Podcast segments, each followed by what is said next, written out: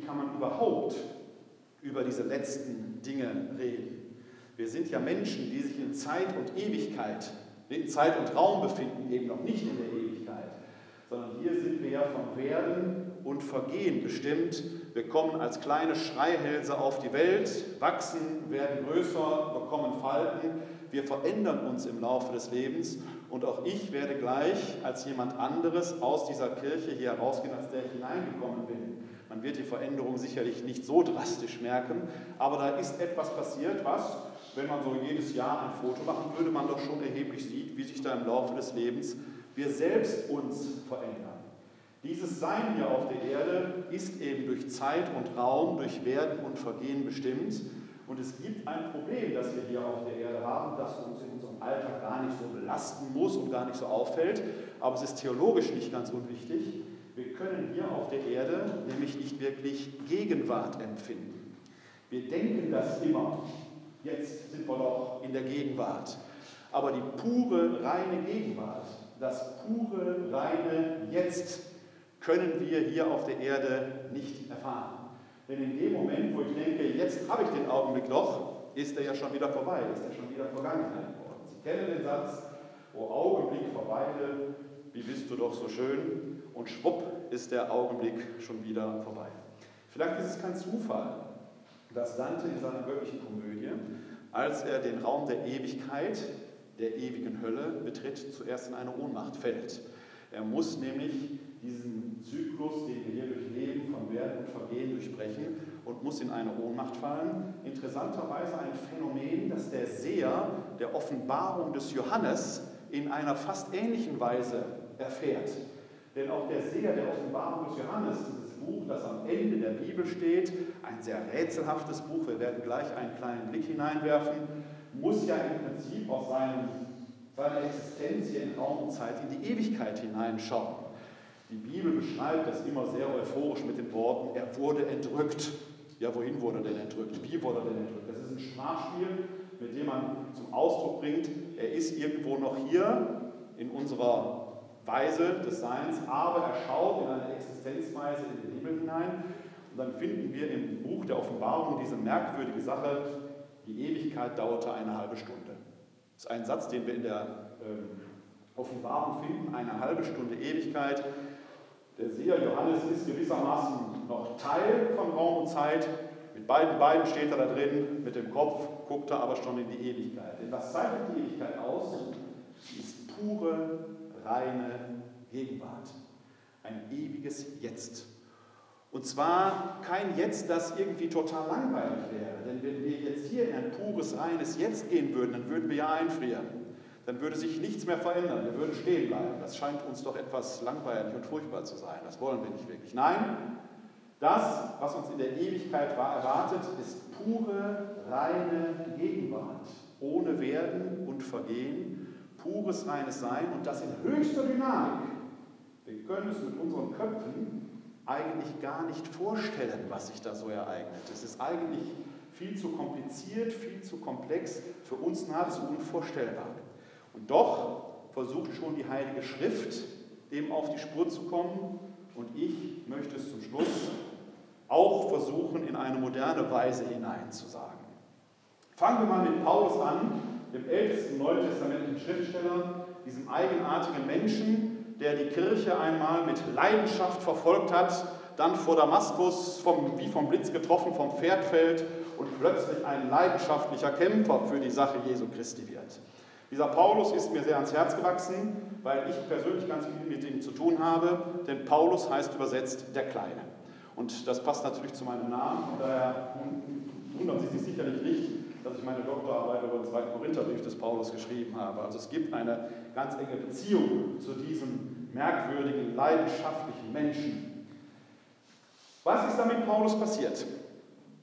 Paulus schreibt von sich selbst an einer Stelle, er sei ein Pharisäer also ein gelehrter jüdischer Theologe. Und das, was Paulus wahrscheinlich an den Christen, an den frühen Christen massiv gestört hat, dürfte die Botschaft vom Kreuz gewesen sein. Denn wer am Kreuze hängen starb, galt nach damaliger Lesart den Juden als ein von Gott verlassener. Da geht es nicht um Fragen der Schuld oder Unschuld. Es reicht, dass der am Holze hängend, sprich am Kreuze stirbt.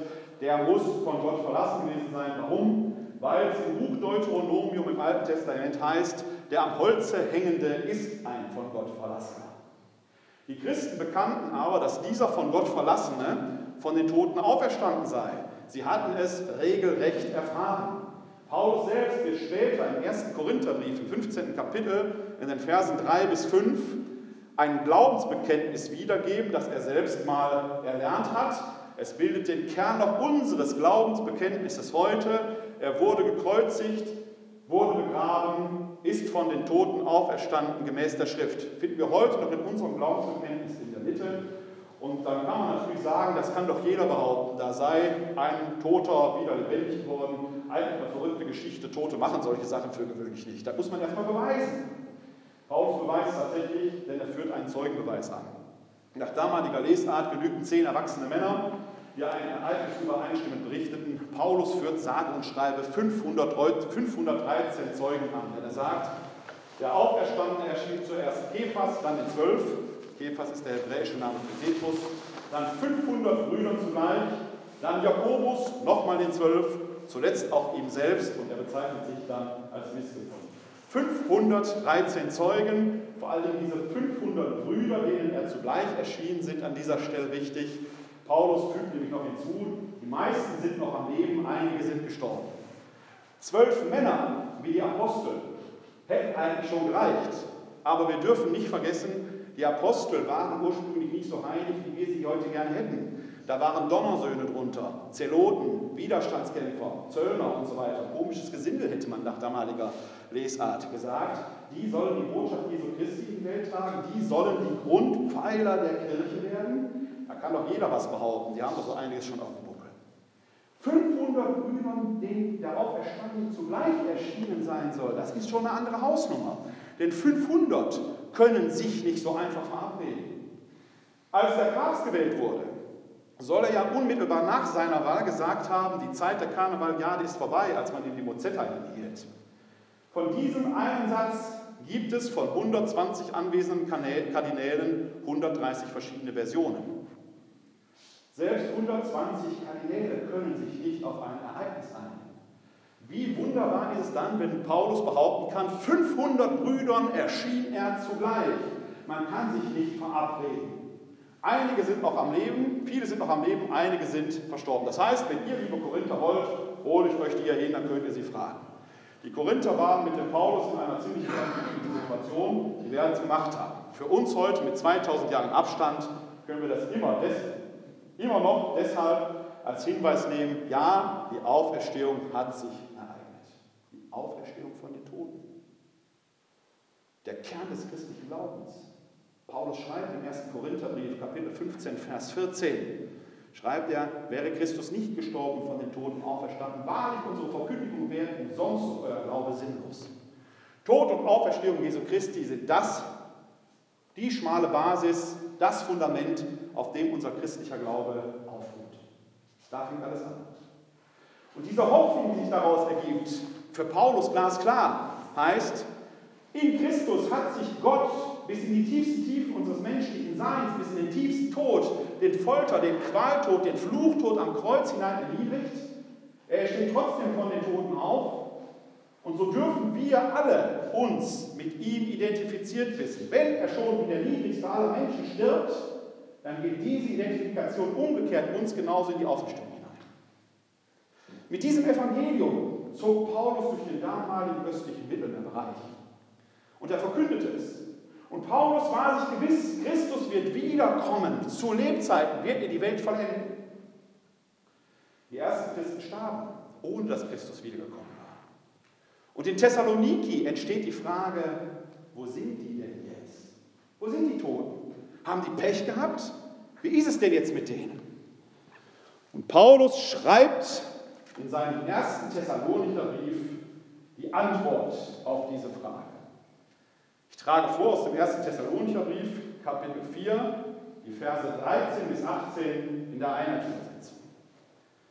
Brüder und Schwestern, wir wollen euch über die Verstorbenen nicht in Unkenntnis lassen, damit ihr nicht trauert wie die anderen, die keine Hoffnung haben. Wenn Jesus, und das ist unser Glaube, gestorben und auferstanden ist, dann wird Gott durch Jesus auch die Verstorbenen zusammen mit ihm zur Herrlichkeit führen. Denn dies sagen wir euch nach einem Wort des Herrn. Wir, die Lebenden, die noch übrig sind, wenn der Herr kommt, werden den Verstorbenen nichts voraushaben. Denn der Herr selbst wird vom Himmel herabkommen, wenn der Befehl ergeht, der Erzengel ruft und die Posaune Gottes erschallt. Zuerst werden die in Christus Verstorbenen auferstehen, dann werden wir, die Lebenden, die noch übrig sind, zugleich mit ihnen in den Wolken in die Luft entrückt, dem Herrn entgegen. Dann werden wir immer beim Herrn sein. Tröstet also einander mit diesen Worten. Was sagt Paulus hier? Tote haben den Vorrang. Tote zuerst. Die, die gestorben sind, werden bei der Wiederkunft Christi den Vortritt haben. Dann kommen die Lebenden. Die Toten sind also nicht verloren, sondern sie werden vor uns in den Himmel aufgenommen. Der Text stellt eine wichtige Frage oder beinhaltet eine wichtige Frage, die man offenkundig auch dann in Paulus gerichtet hat. Die Frage lautet nämlich, wo sind sie denn jetzt, die Toten? Wo sind die jetzt? Wir haben doch die Leiber bestattet. Vielleicht wurden sie sogar verbrannt, wenn sie als Märtyrer gestorben sind. Wo sind die denn jetzt, die Toten? Wo müssen die denn hin? Interessant ist, dass Paulus weder einen Himmel noch eine Hölle kennt, sondern nur ein Sein bei Gott. Und für einen Juden und eigentlich auch für uns Christen ist eine leiblose Seele schlicht und ergreifend gar nicht vorstellbar. Unser Körper, den wir hier auf Erden tragen, ist ja so eine Art Behausung für unsere Seele. Sie gibt ihr Form und Gestalt. Hätten wir diesen Körper, diesen Leib nicht, würden unsere Seelen ja so durcheinander fließen. Wir wären gar nicht unterscheidbar. Der Leib, den wir tragen und der mit unserer Seele untrennbar verbunden ist, ermöglicht uns erst Identität, Begegnung. Die Seele braucht eine Form, damit wir untereinander unterscheidbar sind. Also lernt auch Paulus, der Gestorbene braucht auch eine Behausung. Und da erlesen wir doch in, in den Evangelien dieser merkwürdigen Geschichten, wie Jesus, der Auferstandene, ihm vertrauten Menschen begegnen und die erkennen ihn nicht. Denken Sie an Maria von Magdala. Die soll eine der engsten Vertrauten gewesen sein. Sie geht in das Grab, findet das Grab leer, voller Schrecken verlässt sie das Grab, begegnet draußen einem Menschen, den sie für den Gärtner hält, für den Gärtner. Jesus spricht sie dann an. Maria. Der Stimme erkennt sie ihn, Rabuni. Und sie möchte ihn begreifen und Jesus sagt, nur die Metangere, fass mich nicht an, du kannst mich nicht festhalten. Was ist denn da passiert? Die Emmaus-Jünger gehörten zum Jüngerkreis, heißt es. Sie hatten gesehen und erlebt, wie er am Kreuz starb. Sie mussten auch wissen, wie er aussah. Sie machen sich zweifelnd auf den Weg von Jerusalem nach Emmaus. Ungefähr zweieinhalb Kilometer wird das gewesen sein. Keine lange Wegstrecke. Unterwegs gesellt sich Jesus zu ihnen. Sie erkennen ihn nicht. Erst abends beim Brotbrechen fällt es ihnen wie Schuppen aus den Augen. Merkwürdig. Ihr müsst doch wissen und gewusst haben, wie der aussieht. Die Lösung liegt darin, Jesus, der am Kreuz gestorbene, erscheint in einer verwandelten Gestalt. Die Theologie bezeichnet das als den verklärten Leib. Wir werden auch im Himmel eine leibhafte Erscheinung haben. Wir glauben an die Auferstehung des Leibes, natürlich nicht hier. Das ist Werden und Vergehen, das bleibt hier. Wir werden im Sein bei Gott eine neue leibliche Erscheinungsweise bekommen, die aber fundamental von der hiesigen verschieden ist. Hier leben wir in Raum und Zeit. Bei Gott sind wir in einem puren Jetzt. Die Auferstehungsberichte aus den Evangelien zeigen uns, es gibt diesen Auferstehungsleib, er wird aber mit unserem Leib hier auf der Erde nicht viel zu tun haben. Und auf diese Erkenntnis stößt auch Paulus. Er schreibt dann nämlich an die Korinther im zweiten Korintherbrief im Kapitel 5, die Verse 1 bis 10 folgendes. Wir wissen, wenn unser irdisches Zelt abgebrochen wird, dann haben wir eine Wohnung von Gott, ein nicht von Menschenhand errichtetes ewiges Haus im Himmel. Im gegenwärtigen Zustand seufzen wir und sehnen uns danach, mit dem himmlischen Haus überkleidet zu werden. So bekleidet werden wir nicht nackt erscheinen Solange wir nämlich in diesem Zelt leben, seufzen wir unter schwerem Druck, weil wir nicht entkleidet, sondern überkleidet werden möchten, damit so das Sterbliche vom Leben verschlungen werde. Gott aber, der gerade dazu, Gott aber, der uns gerade dazu fähig gemacht hat, er hat uns auch als ersten Anteil den Geist gegeben. Paulus schreibt also, dass wir ein neues, nicht von Menschenhand gemachtes himmlisches Haus von Gott bekommen werden, wo wir jetzt in einem irdischen Zelt leben. Ein interessantes Bild, bei dem man wissen muss, dass Paulus von Beruf Zeltmacher war. Der wusste von der, von der Welt. Das, was wir hier auf Erden haben, ist doch ziemlich zerbrechlich, flatterhaft, anfällig. Es hält den Stürmen des Lebens so einigermaßen stand, aber wenn mal so eine richtige Katastrophe kommt, dann wird man selber schon mal schnell kaputt werden es in unserem Leben erleben. Das ist schon eine ordentliche Behausung, aber sie ist anfällig, die wir hier auf Erden haben. Bei Gott bekommen wir ein nicht von Menschen handgemachtes himmlisches Haus. Das hat Bestand. Das bleibt. Wann passiert das? Dann, wenn unser irdisches Zelt abgebrochen wird. Im ersten Thessalonicher Brief hat Paulus noch geschrieben, die Toten kommen zuerst dran, dann die Lebenden. Die Frage steht im Raum, wo sind die Toten jetzt? Im zweiten Korintherbrief schreibt er, im Moment des Todes geschieht diese Überkleidung. Das ist eine interessante Erkenntnis. Denn im Moment des Todes, so ist für den Paulus jetzt klar, verlassen wir diese irdische Zeitlinie und treten hinüber in die Ewigkeit. Der Tod ist eigentlich kein Tod im Sinne der Vernichtung der Existenz. Der Tod erscheint als Verwandlung des Seins in die Ewigkeit hinein. Im Tod ereignet sich das jüngste Gericht. Das kommt nicht irgendwann am Ende der Zeiten. Im Moment des Todes ist es. Und das ist ein enorm moderner Gedanke, den man in der Zeitphilosophie heute genauso fassen kann, wenn man ihn auch anders formuliert. Darauf werde ich später nochmal etwas eingehen.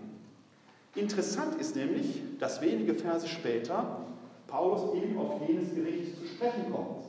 Im zehnten Vers des fünften Kapitels heißt es, denn wir alle müssen vor dem Richterstuhl Christi offenbar werden, damit jeder seinen Lohn empfängt für das Gute oder Böse, das er im irdischen Leben getan hat. Wir alle müssen vor dem Richterstuhl Christi offenbar werden. Und jeder empfängt den Lohn für das Gute und Böse, das er im irdischen Leben getan hat. Heißt zuerst mal, wir alle kommen vor den Thron Gottes. Alle Menschen kommen zuerst einmal in den Himmel. Paulus kennt keine Hölle. Er kennt nur das Sein bei Gott. Wie sollte es denn auch eine Hölle oder einen Ort des Fegefeuers oder einen Ort des Himmels geben, wenn es in der Ewigkeit keine Räume und keine Zeit mehr gibt? Räume sind doch nicht mehr existent, es gibt keine Landkarten in der Ewigkeit. Aber für Paulus ist doch glasklar, diejenigen, die hier auf der Erde schändlich gelebt haben, können doch im Himmel nicht genauso belohnt werden wie diejenigen, die gottgemäß gelebt haben. Es muss doch Gerechtigkeit geben. Deshalb treten wir ja vor den Richterstuhl Christi und Christus ist es, der diese letzte Gerechtigkeit aufrichten wird. Interessant ist aber, dass Paulus nur von Lohn spricht und nicht von Strafe. Wir werden den Lohn empfangen für das Gute oder Böse, das wir im Himmel, das wir hier auf Erden getan haben. Wie stellt der Paulus sich das vor? Wie soll das vonstatten gehen? Eine interessante Antwort hält er im ersten Korintherbrief bereit. Da kommt er nämlich schon einmal auf das Thema zu sprechen, und zwar im dritten Kapitel die Verse 10 bis 15. Da heißt es, der Gnade Gottes entsprechend, die mir geschenkt wurde, habe ich wie ein guter Baumeister den Grund gelegt, ein anderer baut darauf weiter. Aber jeder soll darauf achten, wie er weiterbaut. Denn einen anderen Grund kann niemand legen als den, der gelegt ist, Jesus Christus. Ob aber jemand auf dem Grund mit Gold, Silber, kostbaren Steinen, mit Holz, Heu oder Stroh weiterbaut, das Werk eines jeden wird offenbar werden. Jener Tag wird es sichtbar machen, weil es im Feuer offenbar wird. Das Feuer wird prüfen, was das Werk eines jeden taugt. Hier haben Sie eine der Gewährsstellen, aus denen der Fegefeuergedanke im Mittelalter entsprungen ist. Paulus spricht von einer Art Läuterung. Man könnte sich das etwa so vorstellen, durch unseren Tod hindurch erfährt unsere Seele diese neue Überkleidung mit dem himmlischen Leib. Dieser himmlische Leib ist etwas anderes als das, was wir auf Erden als Leib haben, denn er ist nicht mehr vergänglich, er ist ewig. Aber wir tragen alles, was wir in diesem Leben getan haben, in diesen himmlischen Leib hinein. Ebenso wie der auferstandene Gekreuzigte die Wundmale noch trägt. Es gibt eine Kontinuität zwischen diesem Leben und dem Leben bei Gott und doch ist alles neu und anders. So stehen wir nun vor dem Thron Gottes und schauen die Herrlichkeit Gottes in ihrer ganzen Pracht und Größe an. Wie groß und wunderbar muss diese Herrlichkeit Gottes sein, der doch das ganze Weltall mit all seinen Geheimnissen gemacht hat, größer als wir sie uns je vorstellen können.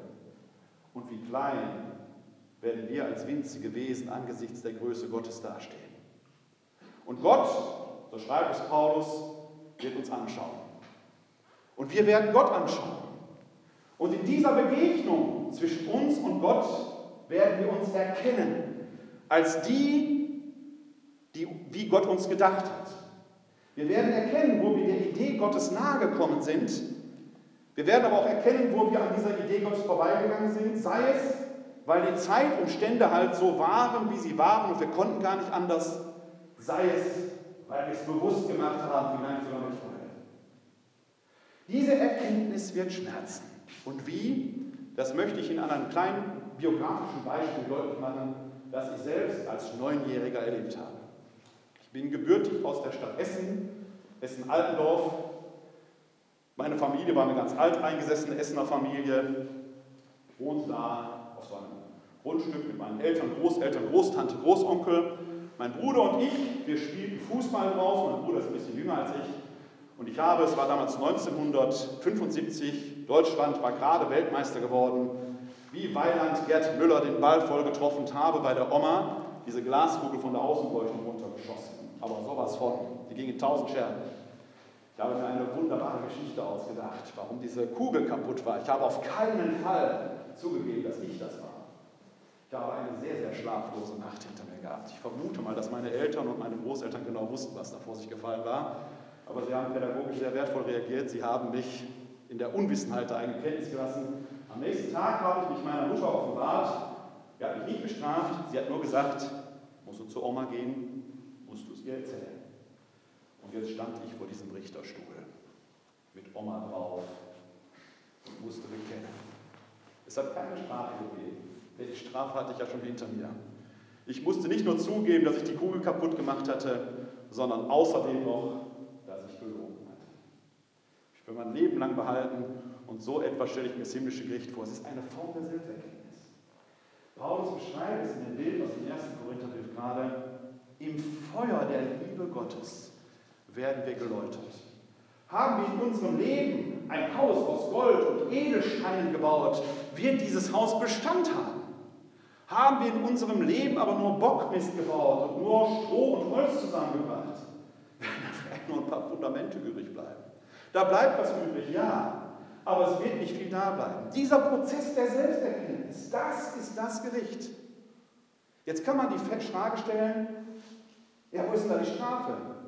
Ja, die Selbsterkenntnis ist die Strafe.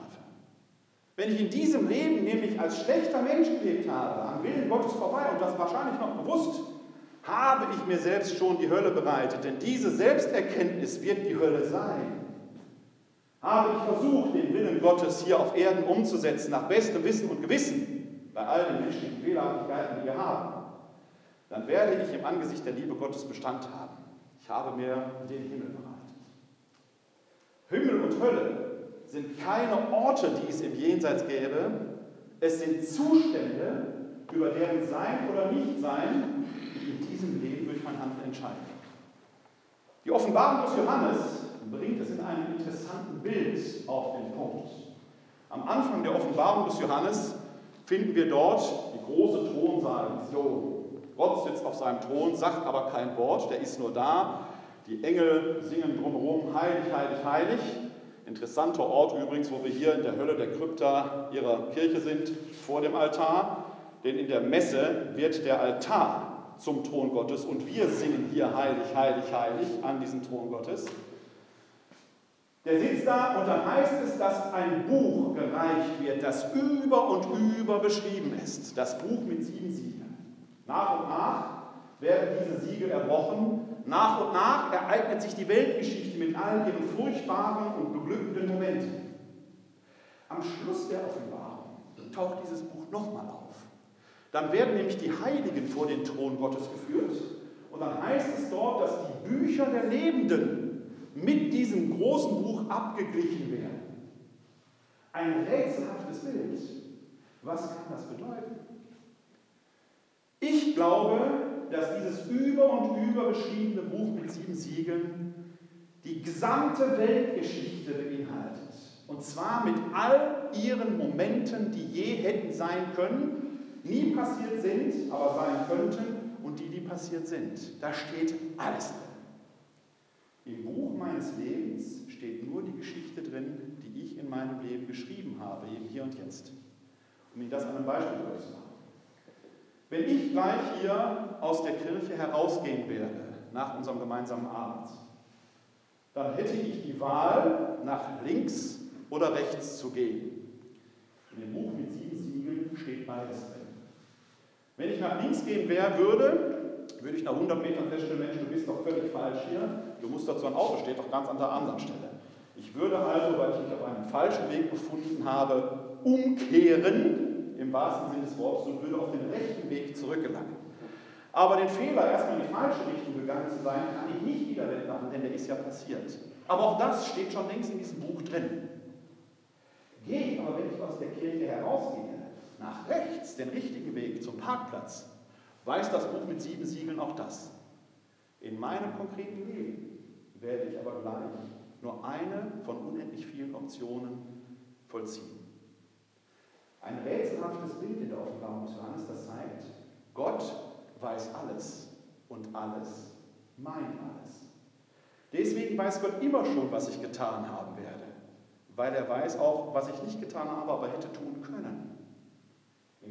Meines Lebens vollziehe ich nur eine von vielen möglichen Optionen.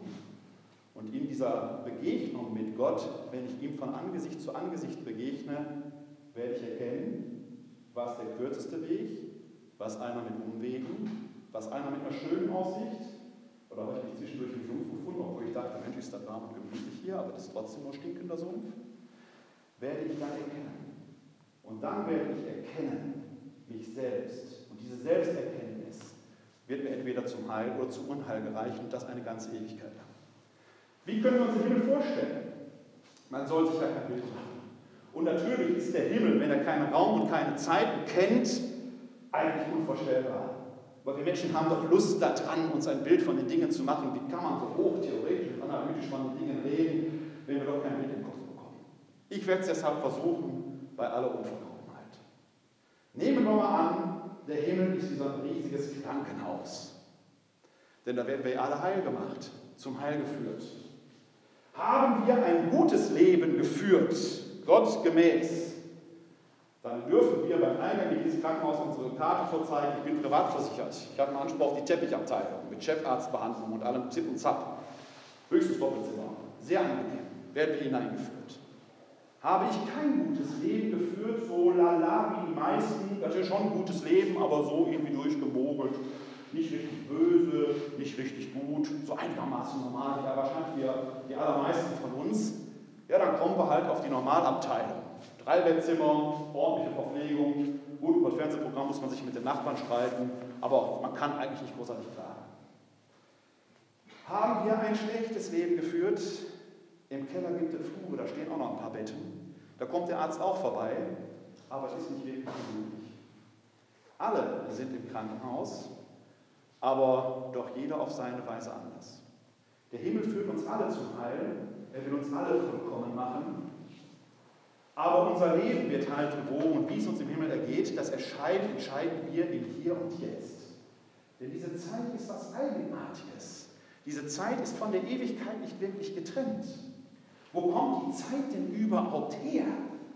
Wir Menschen machen uns ja so eine Vorstellung, dass da irgendwann nach den aktuellen naturwissenschaftlichen Erkenntnissen vor ein paar Milliarden Jahren mal der Urknall war und jetzt läuft die Zeit wie so eine Linie bis zum St. Nimmerleinstag. Und zwischendurch habe ich meine 50, 60, 70 Jahre Leben.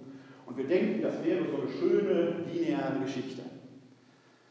Wenn ich gleich nach Wuppertal fahre, 50 Kilometer, muss ich ein bisschen links-rechts fahren, aber angenommen, ich könnte Luftlinie fahren, hätte ich subjektiv den Eindruck, ich wäre eine gerade Linie gefahren.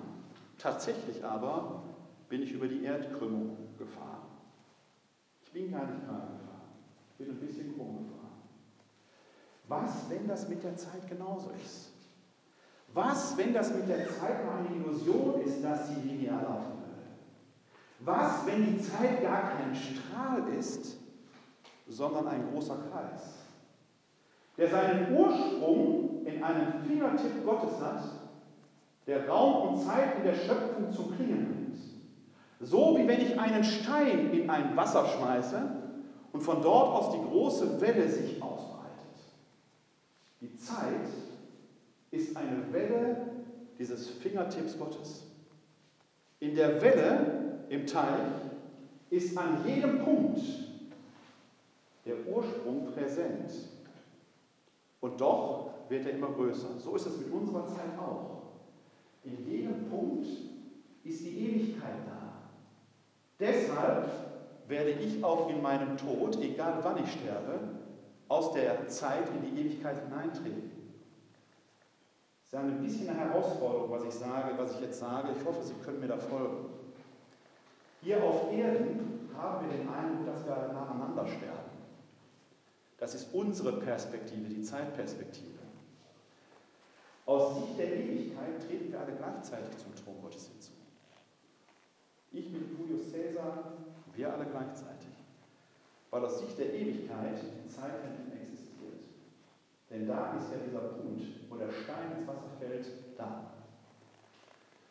Es gibt eine bemerkenswerte naturwissenschaftliche Komponente, die die Naturwissenschaftler nicht begreifen können, der Theologe, wie ich einer bin, ist so dreist, sie sich anzueignen. Werner Heisenberg hat die sogenannte Unschärferelation entdeckt. Nach dieser Unschärferelation verläuft die Zeit gar nicht kontinuierlich, sondern in sehr kleinen, winzigen Einheiten, 10 hoch minus 47 Sekunden, sagt man. Das führt dazu, dass man den Urknall gar nicht entdecken kann, sondern kann man gar nicht heranrechnen. Für den Theologen kein Wunder. Da ist ja die Ewigkeit noch am Werk. Man kann sie nicht ergreifen. Aber die Zeit ist eben in diese kleinen Portionen unterteilt. Die Frage ist, was ist denn dazwischen? Ja, ist doch klar. Die Ewigkeit. Gott umgibt uns. Die Ewigkeit umgibt uns. Johannes erlebt eine halbe Stunde Ewigkeit.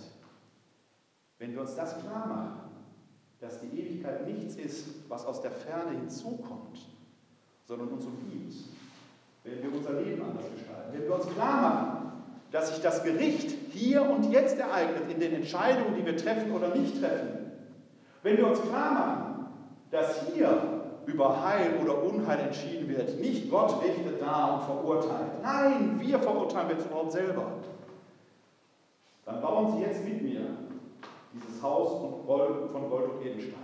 Es ist nie zu spät dafür. Vielen Dank.